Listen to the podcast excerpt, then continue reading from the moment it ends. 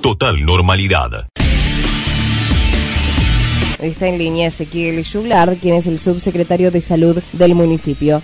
Comienzan hoy con el abordaje territorial que tiene que ver con el relevamiento de síntomas en la zona cercana al Centro de Salud Piñeiro. Hoy y toda la semana vamos a estar trabajando en, una zona cercana ahí al Centro de Salud, y un poco con esta mirada, digamos, con la búsqueda activa de casos sospechosos de coronavirus y por otro lado con el abordaje de algunas otras eh, cuestiones que hacen a la salud.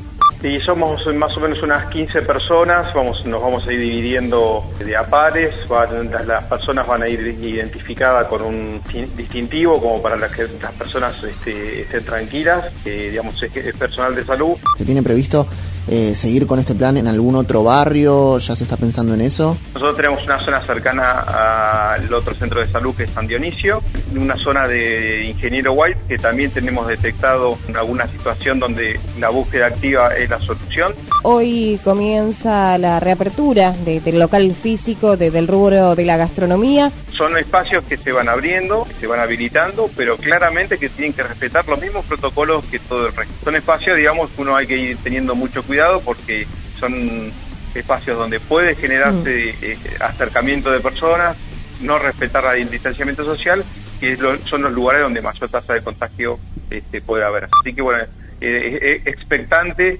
y sobre todo sabiendo, digamos, de lo que pase hoy, nosotros lo vamos a ver en 10 o 15 días.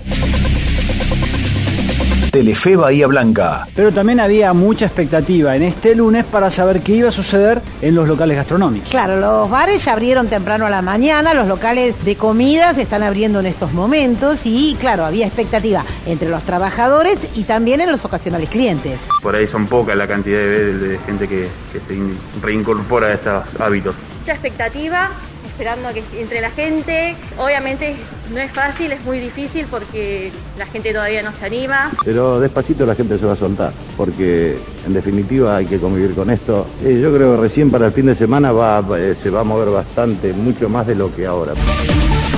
Una semana que nos sigue encontrando en fase 4, en la ciudad de Bahía Blanca. Gretel Walls. Y a pesar de la permanencia en la fase 4, hoy hay nuevas aperturas.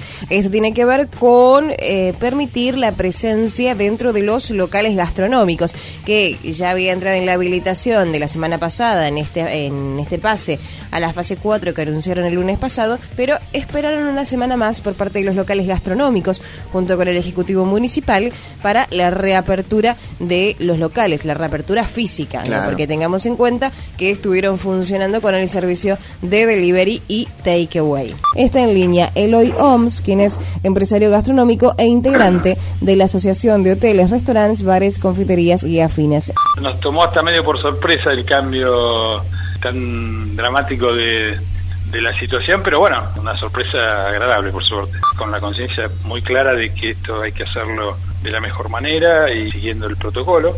Adecuaron sus, sus este, espacios a, esta situación, es decir, el 50% de ocupación, el alcohol en gel disponible en todo momento, hay algunos que han decidido que van a tomar la temperatura porque hay que tomársela a los empleados, con lo cual es, es prácticamente casi una, una necesidad comprar el termómetro este digital, así que muy probablemente varios se la tomen también a los clientes. No es obligación, está sugerido nada más en el protocolo, pero no es obligación. Y fueron durísimos realmente. La, verdad que de los peores recuerdos que tenga desde los casi más de 35 años que estoy en, esta, en este rubro.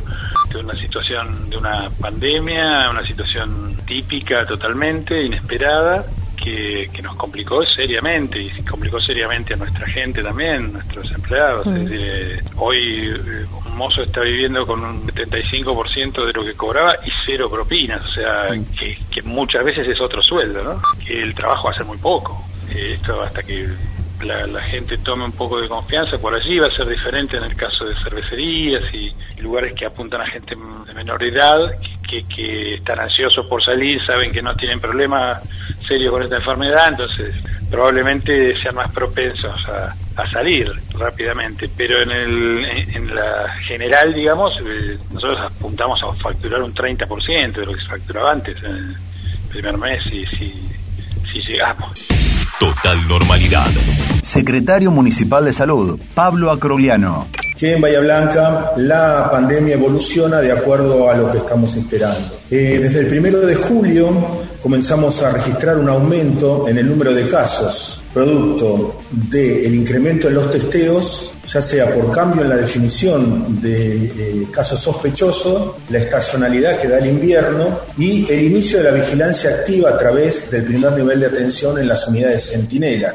Eso si lo sumamos a la ausencia de la noción de riesgo, sobre todo en los encuentros que tienen que ver entre inter intrafamiliares, eh, es lo que generó o lo que genera el aumento en el número de casos. En función de esto, hoy podemos decir que el sistema de salud que preparamos para COVID está operativo y con baja porcentaje ocupacional hospitalario. En las próximas cinco o seis semanas van a ser claves porque vamos a experimentar el ascenso de la pendiente de la curva, producto de la activación de una nueva etapa en la estrategia de la vigilancia activa. Hoy iniciamos el abordaje territorial integral de salud gracias al trabajo articulado de la Secretaría con la región sanitaria a través del plan Detectar, el Hospital Pena y voluntarios bioquímicos y nutricionistas que desinteresadamente nos acompañan.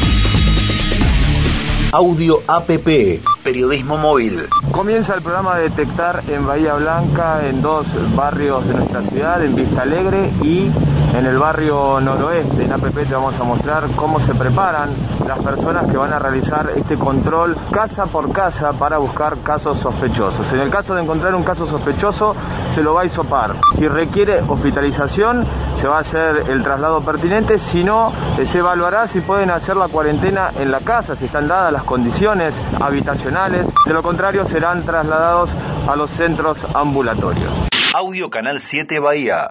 ¿Y qué pasa con las últimas novedades en la causa donde se investiga el paradero de Facundo? 48 horas de búsqueda intensa desde el cruce ferroviario entre la ruta 3 y 22 hacia el lado del general Daniel Serri. Se rastrillaron 14 kilómetros sin novedades.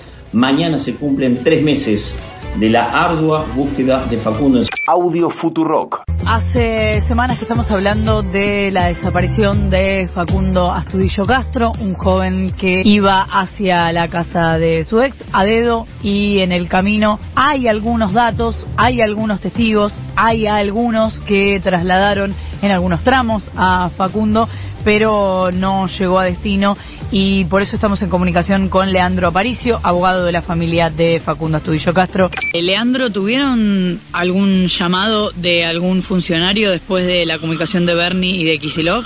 Sí, se comunicó el señor presidente y el señor gobernador con Cristina este, eh, hace dos días, creo que sí, el sábado. El presidente la llamó a Cristina, ¿hablaron?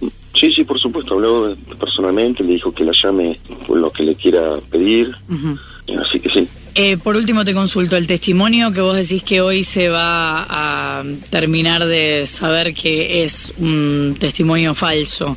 Es una versión que dice que... No, no digo que sea falso, digo que sea inducido. Es una versión que originariamente hay dos testimonios de una persona que supuestamente lo dio, es una chica que incluso yo la conozco por otra causa, una chica muy vulnerable, que su testimonio se confronta con otras cuestiones respecto de que esté Facundo en Bahía Blanca, por un lado. Total normalidad. Sergio Berni, ministro de Seguridad bonaerense. Yo creo que disentir es una prerrogativa que tenemos aquellos militantes que por sobre todas las cosas este, militamos con lealtad. Yo no soy un sumiso ni dice a todo que sí. Yo creo que la discusión es parte de la construcción eh, de la política. Creo que la Luis Majul, La Nación Más. Pero usted con Es Cristina parte- es sumiso. ¿Quién le dijo? Y si parece que Cristina dice, mi, mi única jefa política es Cristina. Son dos cosas distintas. Yo discuto hoy bastante Mm. con la con la vicepresidenta. ¿Qué discute? Mucho. ¿Qué Ahora discute? pregúnteme cómo me va. ¿Cómo le va? Mal, porque siempre voy con mis ideas y vuelvo con las de ellas. Ah, qué bien que queda con eso, ¿eh? Es, es como, deci- es como no desautorizarla y... y- No, es una persona que es muy difícil discutir ideológicamente, tiene una concepción eh, muy rígida, muy fuerte y, y discutimos... En eso coincidimos, es muy rígida Sí, la vicepresidenta. Yo no la y- conozco y eso, tanto, y pero es una- eso es una de las cosas que más valoro de ella. Eduardo Feynman está en Radio Rivadavia. Mario Isi, buen día. ¿Qué tal, intendente? ¿Cómo le va? Buenos días, Eduardo, ¿cómo te haces? Qué metida de pata se mandó, ¿eh? Así que la falopa va en ambulancia. En una discusión fuerte con, con los empleados de emergencia que no, no estaban saliendo y teníamos 40 pedidos de emergencia, me, me llamó el secretario de salud que ve, porque no salían, y bajé, bajé y bueno, en, en esa abrupta salió. Para que quede claro en, en- su audiencia y, y usted que me conoce también de tiempos, yo estoy en contra del narcotráfico y lucho contra el narcotráfico. Me tiraron mi casa, mi casa varias veces. Mi familia tuvo que salir de- del distrito en el año 2003 porque denuncié eh, en todos lados y me peleé con todos, hasta con la CID en su momento. Me peleé. Porque, intendente, lo acusan de un delito grave, ¿no? De encubrir el narcotráfico, ¿no? Que usted ayudó o encubrió la entrega de falopa en ambulancias. ¿Eso ocurrió alguna vez? No encubro nada y al contrario, yo solamente me- no encubro. Estamos hablando de la- las ambulancias, de las ambulancias, lo que, que llevan la ambulancia, los, los ribotil, todos estos temas, pero bueno, se, se malinterpretó. Total normalidad.